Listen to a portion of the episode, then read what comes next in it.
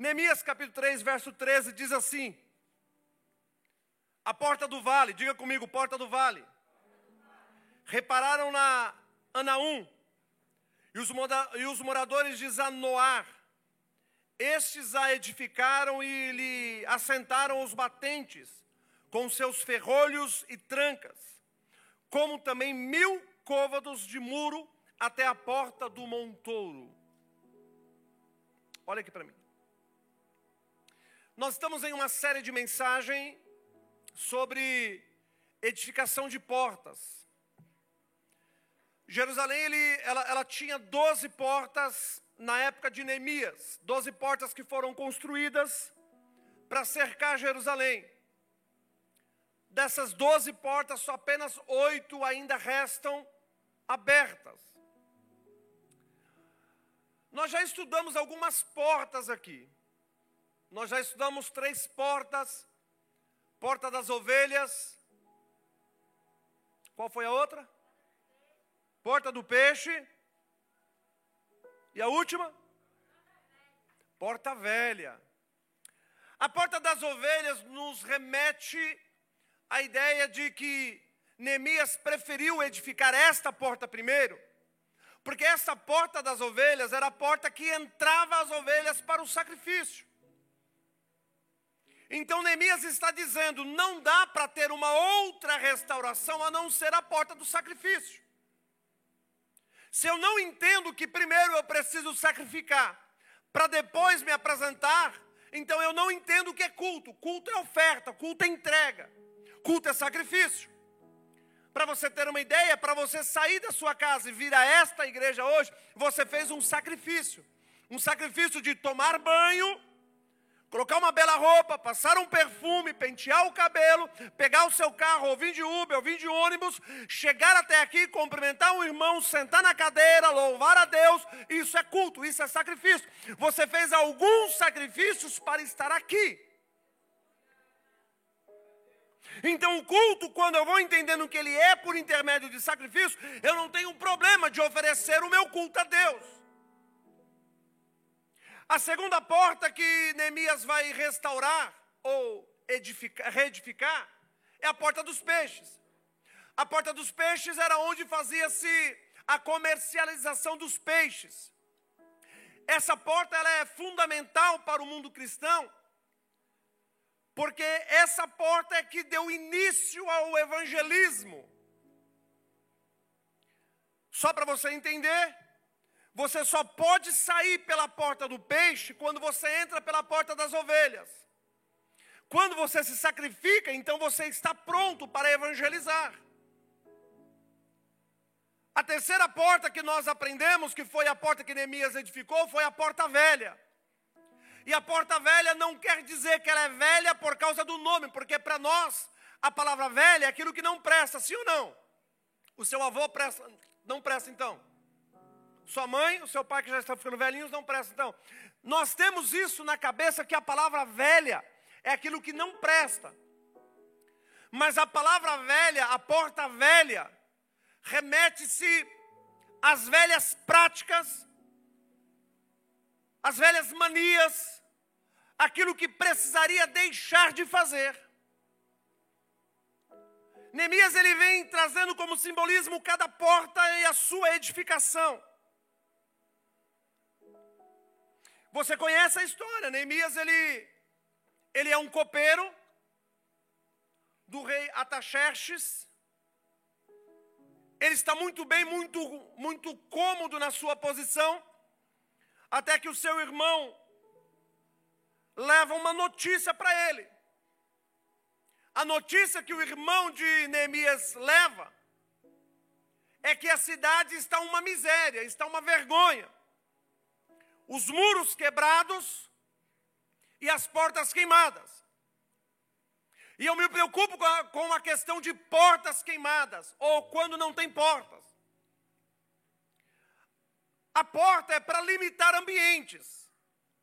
A porta é para poder deixar o ambiente mais seguro. A porta também nos faz ir de um ambiente para o outro. Na sua casa tem porta. E eu preguei aqui uma outra vez que o ambiente em que você está vai dizer aquilo que representa. Se você está no ambiente da cozinha, remete à ideia de comer, de ter fome, de degustar alguma coisa. Se você está no ambiente da sala, remete à ideia de descanso, nem que seja durante um momento. Se você vai para o quarto, você vai entender que o ambiente é de dormir. Então as portas é para poder limitar ou para separar ambientes. Ambiente esses que nós vamos entrando. Ambiente esses que nós vamos descobrindo. Na sua casa tem uma porta de entrada, sim ou não? Para que serve essa porta de entrada? Para limitar a entrada de pessoas. Alguém aqui sai para ir trabalhar e deixa a porta aberta? Portão aberto? Por que não? Por quê? Hã? Vamos, irmão, por quê? Porque alguém vai entrar. E esse alguém nós sabemos quem é, é o ladrão. É que você está com medo de falar a palavra ladrão. Então, quando eu saio de casa, eu tranco, para ninguém ver o que tem lá dentro. Eu mantenho a minha casa em segurança. Mas imagine se a sua casa não tivesse porta. Imagine se, você, se as pessoas entrassem e saíssem da sua casa do jeito que quisesse, da forma que quisesse. Porque o grande problema que Neemias encontrou em Jerusalém é que a cidade não tem portas e os muros estão quebrados. Então está vulnerável para quem quer entrar e quem não é convidado a entrar também. Então a preocupação de Neemias é: não dá para fazer outra coisa a não ser reedificar, reconstruir, reformar. Então Neemias ele entra em uma luta para poder reedificar aquilo que um dia já tinha sido construído para impedir a entrada de algumas pessoas.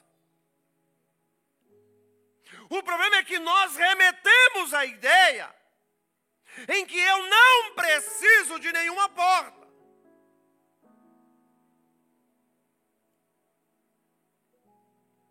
Eu tenho na ideia que eu sou tão autossuficiente que eu não preciso de, de nada que me limite. Mas tem um problema. Quando Jesus traz a ideia de ovelha, e a ovelha ela come demasiadamente, e se não tomar cuidado ela vai embora. E o que me chama a atenção é que a ovelha ela só é presa à noite por causa do, dos devoradores, e não de dia. De dia ela está numa, num espaço aberto. Remete à ideia de que a ovelha, ela não precisa de porta, ela precisa de um pastor. Porque não é a porta que vai limitar a entrada ou a saída dela, mas é o pastor que tem o cuidado na vida dela. O problema é que eu remeto à ideia de que eu não preciso de nada que me controle, de nada que me direcione. Nós estamos vivendo em um tempo de autossuficiência em todas as áreas da nossa vida. Quer que eu lhe provo? Pega uma criança de, porque para minha criança de 10 anos, que ela vai querer te explicar coisas que ela nunca viveu, mas já pesquisou, já viu na internet. Nós estamos vivendo em uma era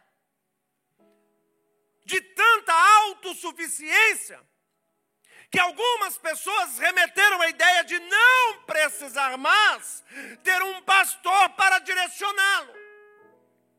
E com isso não precisa da igreja física.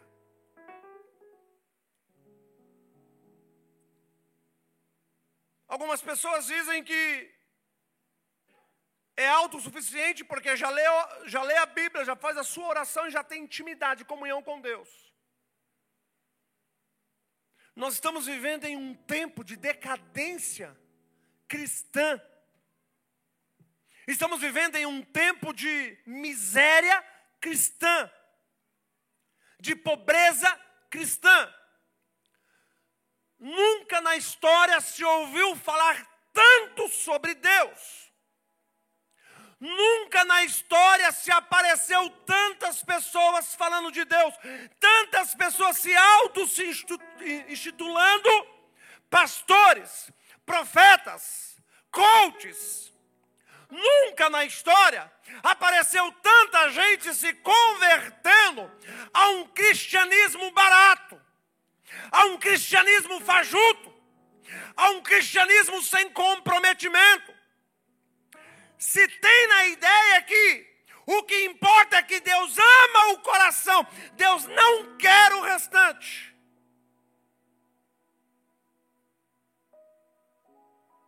Estamos vivendo em uma época de confusões teológicas, em atrações dentro da igreja. Esse final de semana era para ser o carnaval, e algumas igrejas fazem os seus congressos de jovens. E tem uma igreja que resolveu fazer uma carnaval gospel. A outra fez uma balada gospel. Com robô e tudo, irmãos. Está na internet. Pastor, é uma forma de atrair jovens para a igreja. Não, isso não é forma de atrair jovens para a igreja. Isso para mim é balela. A forma de atrair jovens para a igreja ainda continua sendo a palavra de Deus. Pastor, mas se não fizer isso, ele vai embora. Então vá. Pastor, se trouxer uma palavra mais pesada, o crente vai embora. Então vai.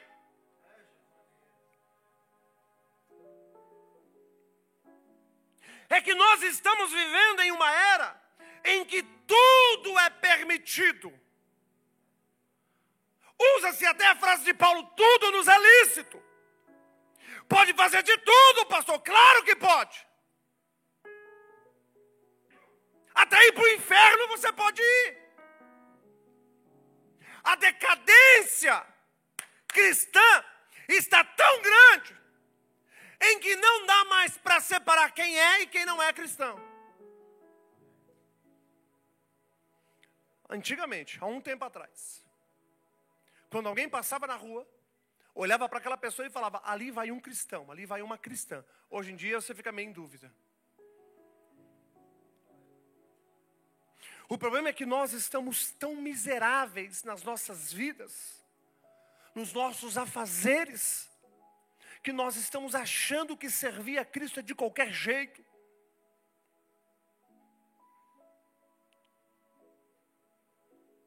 Se disciplinar alguém na igreja, meu Deus do céu. Se falar o que eu estou falando aqui em púlpito, esvazia a igreja. Ah, irmãos, obreiros, como eu, eu, já disse isso e quero frisar novamente. Como eu gostaria que Paulo tivesse apenas em um culto nosso.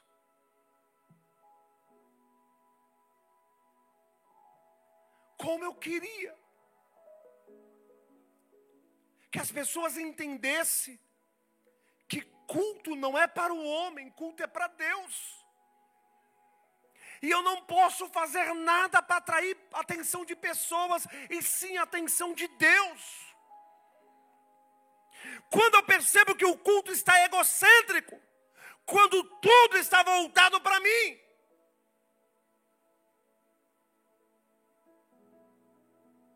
Quando eu percebo que o culto é cristocêntrico, quando tudo é voltado para Deus. Vai em uma igreja que tem um profeta de revelações para você ver como a igreja enche. Vai em uma igreja que está tendo campanha da prosperidade. A igreja enche. As pessoas começam a escolher tipos de cultos que eu vou frequentar. Isso se dá pelas portas que já foram queimadas e ninguém mais sabe o que é o que é. Tem gente que está na igreja que precisa urgentemente de restauração. Já passou pela porta das ovelhas, pela porta do peixe, pela porta velha, mas precisa entender que a porta do vale está aí. A porta do vale é um perigo para a vida do cristão.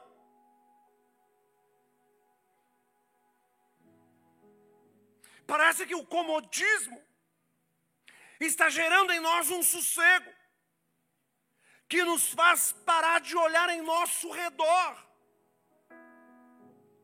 Jerusalém está tão destruída, mas tão destruída, que precisou sair uma caravana e até Neemias para dizer assim: Ô Neemias, a nossa cidade, a nossa casa está destruída não tem porta, não tem, não, não tem nada.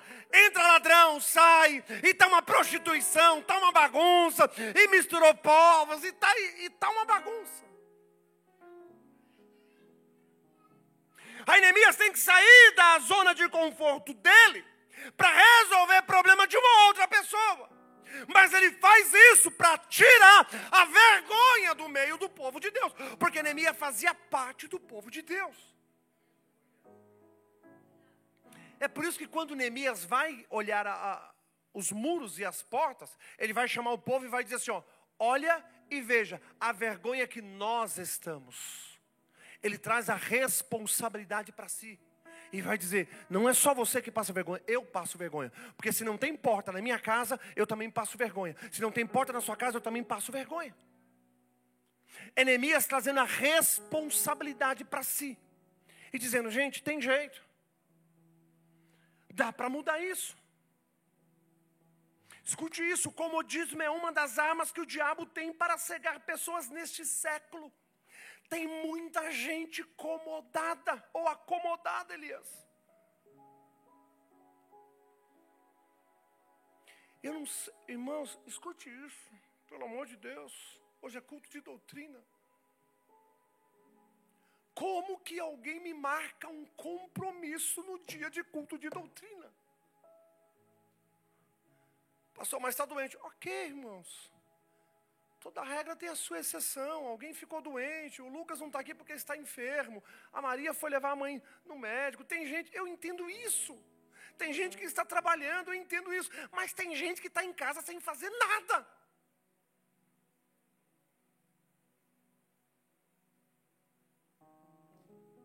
Tem gente que arruma desculpa para tudo. Irmãos, escute isso. Eu estou com 45 anos.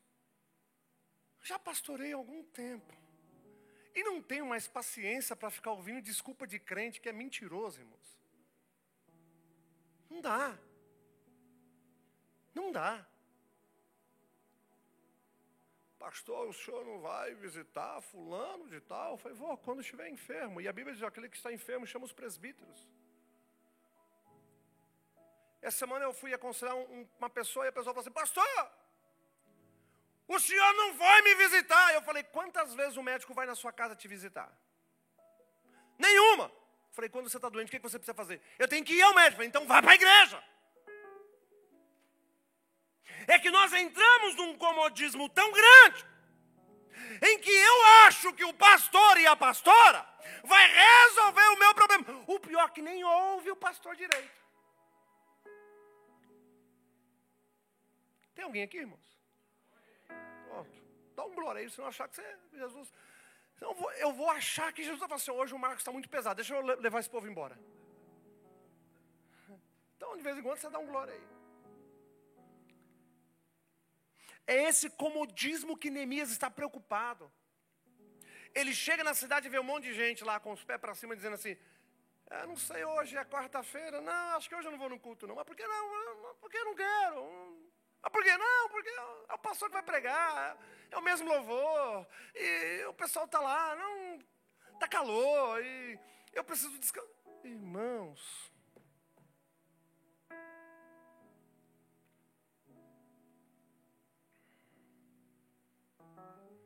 nós estamos entrando num comodismo tão grande, em que a igreja está se perdendo. Culto de quarta-feira é culto de reflexão, Adélio. Eu não preciso pregar para virar culto nenhum. Eu não preciso pular e fazer teatro, Micaías, nenhum. E tem gente fazendo teatro em cima do púlpito. E o povo gosta de ser enganado, irmãos. É gente que levanta a mão e.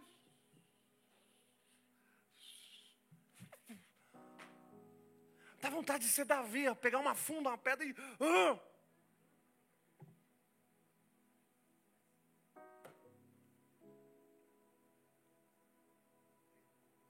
Estão deixando de pregar a palavra para poder pregar qualquer lolota para a sua vida. O culto não é aquilo que você precisa ouvir, mas aquilo que você quer ouvir. E tem um monte de gente pregando aquilo que você quer ouvir. Vai para a internet, você vai ver um monte de pastores, entre aspas, que não sei aonde foi consagrado, que não tem experiência nenhuma, dizendo que é pastor, mas está ensinando um monte de gente.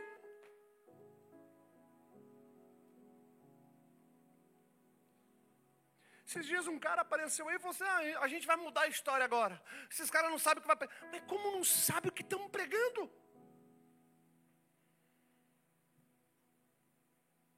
Tudo isso se dá ao comodismo que nós estamos entrando nele. Um dia você viu, num culto de doutrina, Micaías convida os pais para vir. Você podia ter mandado outro culto, Micaías, não hoje. Porque hoje é doutrina. Chamasse no culto da vitória. Culto de domingo. Porque até isso nós gostamos. Culto de domingo. Aí eu vou chamar alguém para ir no culto de domingo da minha igreja. Culto com jovens. Ah, eu vou levar pelo menos 50 amigos meus. É assim, né, Fábio? É, né? É, né, Patrícia? Culto, não, vai ter uma palestra para os jovens. Eu vou chamar pelo menos 36 amigos meus, porque estão depressivos. Vieram, né? Já foi o tempo em que as irmãs vinham para a igreja e saía batendo de porta em porta, dizendo assim: hoje tem culto, bora para a igreja, bora buscar a restauração do seu casamento, da sua família, dos teus filhos, bora. A pessoa chegava à igreja e sentia conforto na palavra. Há um tempo atrás nós não tínhamos todos esses aparatos e instrumento. Era só um pastor com um terno de uma cor, outro de outro, sapato todo sujo, dizendo: irmão, Jesus é bom, ele salva, vai te levar para o céu, mas você tem que se converter. Abandone o pecado para que você alcance a graça de Cristo. Quando o pastor abria, abria a Bíblia, talvez ele não tinha um bom vocábulo, talvez ele não tinha algumas concordâncias, Matias, mas quando ele pregava, existia temor e tremor. Quando alguém ouvia dizer: era isso que eu precisava precisava ouvir hoje, era esta palavra que eu necessitava, esta palavra que está me tirando do comodismo. Deixa eu lhe dizer algo muito importante. Talvez você esteja conforme a cidade de Jerusalém. Alguém olha para você e está dizendo: Ei, está tudo queimado, está tudo quebrado, não tem mais jeito. Mas deixa eu profetizar na sua vida: Deus vai levantar um Neemias na sua vida para reedificar as portas Deus vai levantar o Neemias para poder tirar a vergonha que está sobre a sua vida. E rabá.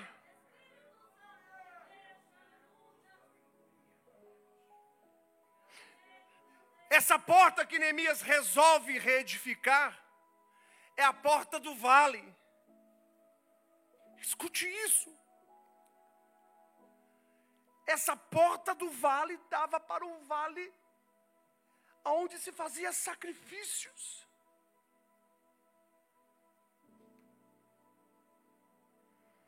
Essa porta do vale não era bem vista pelas pessoas. Só para você ter ideia, quando nós ouvimos a palavra vale, nos remete à ideia de algo ruim. Ou lugar que vamos ou estamos passando. Você já deve ter encontrado alguém que perguntou: e aí, como é que está? Você fala: estou no vale. Estou no vale.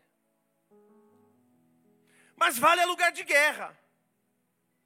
Em Gênesis 14, verso 3, conta a história da guerra dos quatro reis contra cinco, no vale de Sidim.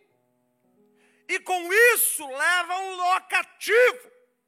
E Abraão tem que intervir, tem que lutar contra, para poder resgatar o seu sobrinho. Em Samuel 17 conta a história que Saul e o seu exército estavam no vale de Elá, e o texto de Samuel nos diz que os israelitas ocupavam uma colina ou um monte, e os filisteus ocupavam outro, mas existia um vale entre eles. Em Ezequiel, 3, Ezequiel 37, a Bíblia nos relata que o Espírito de Deus fez com que Ezequiel fosse colocado em um vale de ossos secos. Em 1 Reis 17, Elias está em um vale onde tem um ribeiro, por nome de Querite, e lá ele fica sendo alimentado por Deus até o tempo determinado.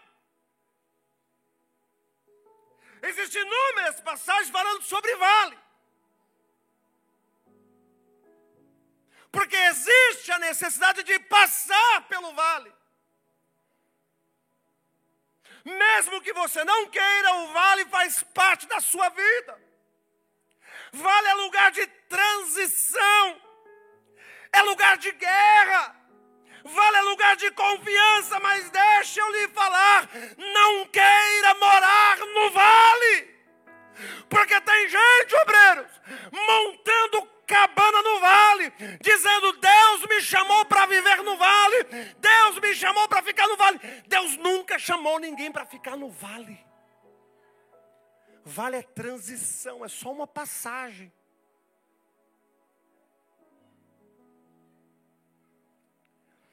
Esse vale é um tipo de vale desse que está à frente da porta de Jerusalém, chamado Vale de Inon. O vale de Inon era um vale mencionado na Bíblia que o tempo se tornou símbolo de um lugar de horror e desprezo. Por que, que Vale de Inon virou o vale de horror e desprezo? Quando você vai ler em 2 Reis, na restauração do templo, vão se perceber que alguns sacrifícios estavam sendo feitos nesse vale. Alguns até fizeram seus filhos passar pelo fogo. Ao deus Maloque. Literalmente queimaram seus filhos. Literalmente sacrificaram no fogo. Então quem olhava para este vale tinha ideia: esse vale não é um lugar bom. Esse vale não me traz alegria. Esse vale não me traz segurança esse vale me traz preocupações, porque em outro tempo faziam sacrifício a outros deuses deste vale. Então a preocupação de Neemias é: feche essa porta, coloque trancas, arrume os ferrolhos, tome cuidado com aquilo que vocês estão vendo, porque quanto mais olha, mais desejo dá de fazer. Quanto mais eu estou olhando, mais eu tenho desejo de fazer. Porque a janela da alma são os nossos olhos. Foi por isso que Jesus disse: quando um olho seu pecar, é melhor você arrancar, jogar fora e você ser salvo. O problema é que aquilo que nós vemos está nos trazendo prazer. Escute isso. Tem crente se desviando pelos prazeres do mundo. Tem gente se, se desviando da igreja porque ama o mundo, ama viver no mundo, ama viver a prática mundana. Enquanto eu viver, eu não deixarei de pregar que pecado continua sendo pecado. eu não deixarei de pregar que Cristo vai voltar para buscar a igreja dele. E somente os que forem lavados e remidos do sangue do Cordeiro, e estiver com as suas vestiduras limpas, esses sim passarão para o descanso com Cristo.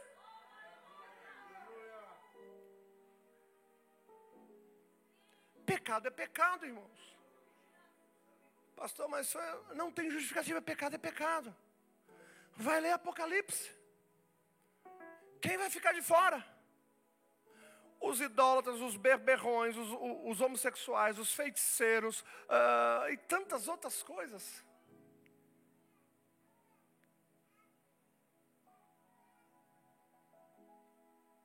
Nós estamos entrando em uma era em que a igreja não, o pastor não pode falar mais nada. Tudo agora é homofobia. Tudo agora não pode. Ah, vai para o quinto dos infernos.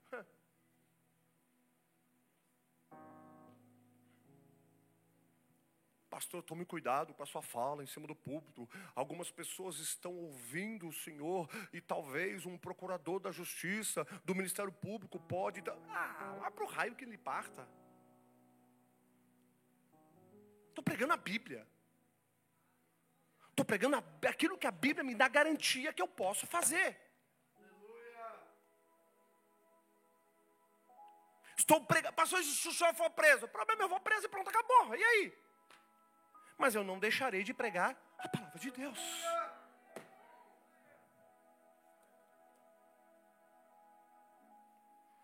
É este vale que Neemias está dizendo, gente. Fecha essa porta. Arrume as trancas coloca os ferrolhos. Esse lugar remete tristeza, amargura. Esse lugar não é bom. Esse lugar é um inferno. Esse lugar não é bom. Então para de ficar olhando e desejando. Para de ficar olhando para essas coisas. Ah, se eu pudesse, meu dinheiro desce. Ah, se eu tivesse uma oportunidade. Para com isso. Em nome de Jesus. Jesus está próximo. Não, você não entendeu. Jesus está próximo. Ele nos fez uma promessa. Nos fez uma? Vou para o meu Pai. Vou preparar-vos lugar. E voltarei para te buscar. Essa promessa foi dada a Israel e foi colocada sobre as nossas vidas também.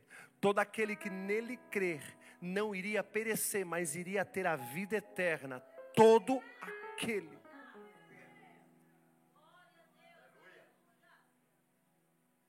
Deixa eu encerrar aqui.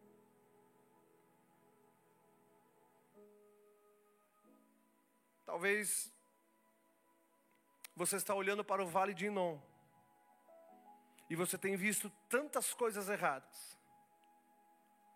E você não tem percebido o quanto Deus está dizendo assim: ó, fecha essa porta, cresça, levante, para de mimimi.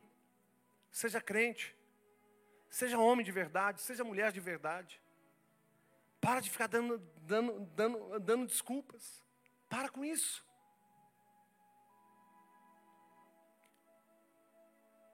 Eu entendo que quando eu olho para essa porta, eu preciso olhar para esse vale e dizer: foi lá que algumas pessoas fizeram sacrifícios a outros deuses. É um tipo de lugar que eu jamais quero ir. É um tipo de lugar que não me traz prazer. E se eu olhar, aquilo vai me causar desprezo e não alegria. Eu não sei mais quanto tempo que nós teremos liberdade na igreja. Não sei. Eu não sei mais quanto tempo que nós teremos liberdade de pregar esta palavra. Não porque nós não queremos. É porque uma minoria, uma minoria, está tentando nos calar.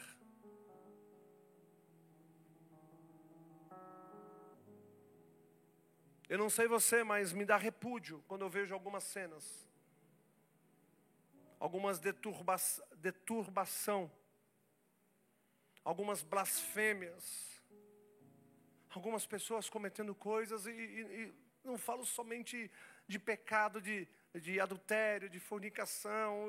A, a, Bíblia diz que até aquele que fala mal do, do teu irmão, esse não vai dar aos céus.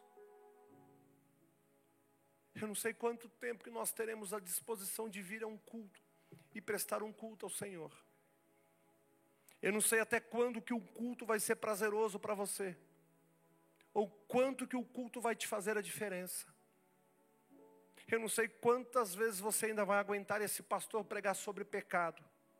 E se eu prego sobre pecado é porque eu preciso te livrar você das garras do diabo. Se eu prego sobre pecado é porque ainda existe pecado tentando nos tragar, nos tirar do propósito de Deus. Se eu prego sobre pecado, é porque ainda existe pecado no nosso meio, que precisa sair em nome de Jesus. Pastor, mas o senhor não poderia pregar sobre prosperidade. De que adianta você ter prosperidade e continuar no pecado? De que adianta você levantar as mãos, vir num culto, adorar o Senhor, cantar louvores, mas é só da boca para fora? De que adianta você vir ouvir a palavra, mas essa palavra não vai surtir nenhum efeito na sua vida? Deixa eu lhe dizer, todas as vezes que você vier ao culto e você não tiver nada para poder entregar. Então não venha para o culto, porque naquele dia Deus não vai falar com você. Ele só fala com quem tem algo para poder entregar a Ele. Ele só fala com quem está disposto a entregar alguma coisa para Ele. Se você veio a este culto, a esta quarta-feira, mesmo cansado com tantas coisas para poder fazer, é porque você priorizou o reino de Deus, e a Bíblia vai dizer isso: é, buscai primeiro o reino de Deus e a sua justiça, e todas as coisas vos será acrescentado. Quando eu entendo que priorizar é estar em primeiro lugar, eu não tenho um problema de deixar todas as minhas tarefas para depois, eu não tenho um problema de mesmo vir direto do serviço para a igreja, porque o que me espera aqui é muito maior, é muito mais confortável. O que me espera aqui é muito mais prazeroso. Quando eu venho à igreja, eu sinto refrigério, eu sinto alegria, por mais que as coisas não estejam bem, por mais que eu olhe para um lado e para o outro e vejo que eu preciso passar pelo vale, o vale não vai me segurar. Por mais que eu olhe e vejo gigantes vindo ao meu encontro, eu não me preocupo, porque Deus está no controle de toda a situação. Deus não te chamou para viver sofrendo, chorando, resmungando.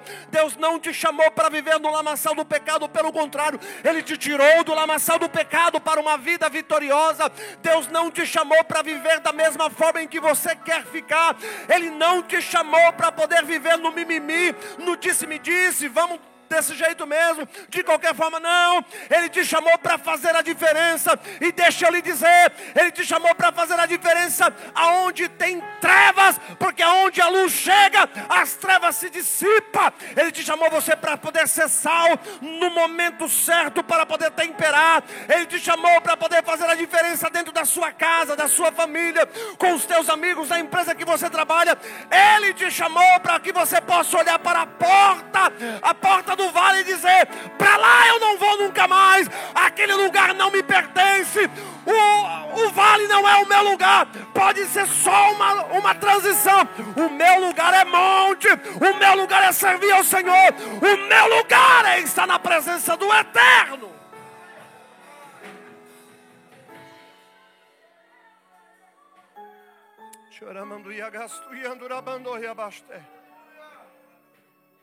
Precisamos voltarmos à prática do culto a Deus.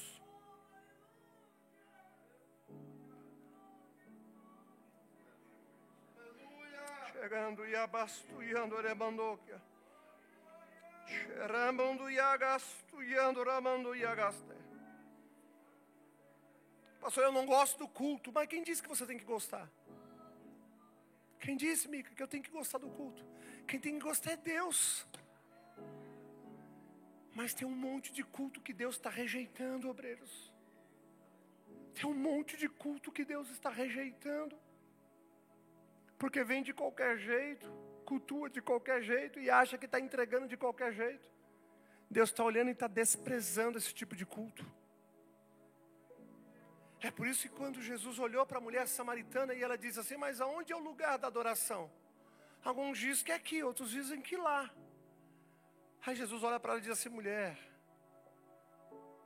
o momento é agora. Você quer adorar? É agora. É já. Porque o Pai procura os verdadeiros. E eu gosto é quando Deus faz esses paradigmas, o Pai procura os verdadeiros adoradores. É Jesus é, é, é, olhando assim, falando assim: ó, tem verdadeiros e tem falsos. Mas o pai só procura o verdadeiro, porque o falso é falso. O falso não vai muito longe. O falso, o culto dele é muito rápido. Ele, ele, ele, ele só, ele só incendeia, mas ele, ele, ele apaga rapidinho. Sabe aquela música que se canta muito? Incendeia, Senhora minha. É, é só aquele. É crente palito de fósforo. É só naquele momento. Mas tem crente carvão molhado também. Que só faz fumaça. Mas eu conheço o crente que ele está como Isaías, que quando foi levado à presença de Deus, ele via por cima do, do trono de Deus anjos dizendo: Santo, Santo, Santo, Santo. Quando ele vê a cena da adoração, ele se constrange, porque Matias, eu me constranjo quando eu vejo alguém adorando mais do que eu não é inveja, eu me constranjo. Porque eu poderia estar no mesmo patamar que ele, e eu não estou, porque eu estou me preocupando com outras coisas. Isaías está olhando para o trono, vendo um monte de anjos, dizendo: Santo, Santo, Santo. E o texto vai dizer que esses anjos tinham seis asas, com duas cobriam os rostos, com duas cobriam os pés e com duas voava. Só que mesmo com os rostos, com seus rostos cobertos, eles não deixavam de dizer que ele é santo, que ele é santo, que ele é santo. Isaías olha para aquela cena e vai dizer: Eu sou impuro. Aonde eu habito, tem um monte de gente impura. Olha o que Isaías diz. André, Isaías está dizendo assim: ó, além de eu ser impuro, aonde eu moro, os meus parentes e os meus vizinhos é pior do que eu. Mas tem uma diferença. Isaías reconhece a sua impureza. Quando ele reconhece a sua impureza, a Bíblia diz que Deus autoriza um anjo tirar um, uma brasa debaixo do altar. E aquela brasa, o anjo vem e toca nos lábios de Isaías. Porque a miséria saía da boca de Isaías. As palavras ruins saíam da boca de Isaías. Então o que Deus precisava purificar primeiro eram os lábios de Isaías. Então Deus toca nos lábios dele. Quando ele toca, ele se sente purificado adoração continua no céu. E Deus está em uma reunião dizendo assim, gente, precisa enviar alguém para poder levar a palavra. Quem enviaremos? Quem há de ir por nós? Isaías, na sua purificação, ele olha e diz assim: ó, eis-me aqui, pode enviar-me, porque eu reconheci que a brasa que saiu do altar me purificou.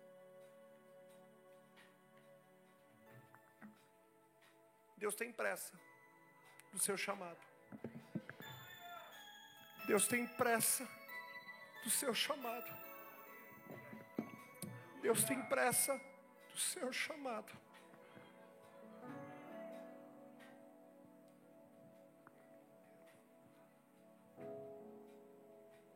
Tem gente que está desistindo muito fácil.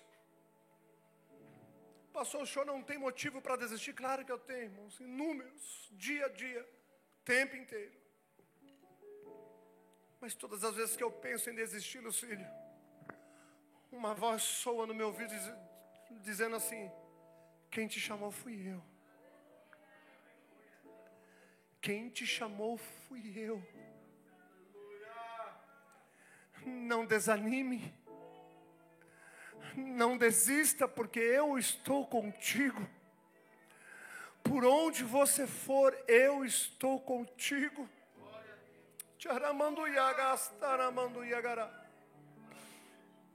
Se eu posso dizer algo para esta igreja hoje, é não desista do seu chamado, não desista daquilo que Deus propôs no seu coração. Não desista daquilo que Deus te deu como dom, como tarefa, como destino. Não desista daquilo que Deus tem confiado em tuas mãos. Não desista, mesmo que seja pequeno para muitos, para Deus é muito grande, porque Ele lhe confiou uma tarefa. Escute isso: quando você aprender a executar uma tarefa, Ele vai te dar a segunda tarefa. Quando você aprender a executar a primeira e a segunda tarefa, Ele vai te dar a terceira tarefa. Mas não se preocupe, enquanto está estamos neste mundo, nós vamos padecer sim, iremos passar humilhação sim, porque tem gente querendo atrapalhar a tarefa que nos foi incumbida, o chamado que nos foi colocado, tem gente torcendo para que nós paremos, tem gente abrindo a porta do vale e está dizendo: vai para lá, lá é o seu lugar, mas deixa eu lhe dizer, Neemias reedificou as portas para que o povo pudesse ficar dentro de Jerusalém e não do lado de fora. Deus te chamou para viver dentro, Deus te chamou para estar dentro, Deus te chamou para trabalhar dentro do reino dEle.